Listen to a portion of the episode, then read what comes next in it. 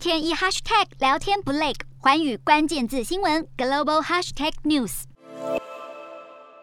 所罗门群岛和中国签署安全协议，周边国家和西方阵营担心，这可能是中国为了在南太平洋拓展军事据点铺路。澳洲即将在五月二十一号举办大选，现任总理莫里森将对中国的鹰派立场视为选举力量。如今中所签订安全协议，让莫里森领导的保守派联合政府脸上无光，在野的劳工党甚至批评，未能阻止中所安全协议，是澳洲在太平洋地区最严重的外交失误。这是数十年来首次有他国之间的外交协议成为澳洲选战的核心议题。澳洲内政部长指控中国根本是故意在选战期间宣布签署中所安全协议，意在干涉澳洲选举。莫里森也指责中国有干涉外国政局的前科。如今大部分民调都显示莫里森的联合政府将在大选中落败。不过民调也显示，比起中国造成的国安威胁，选民更加关注经济、气候变迁等问题。所以联联合政府在民调中的低支持度，或许也不全然是受到中所安全协议的影响。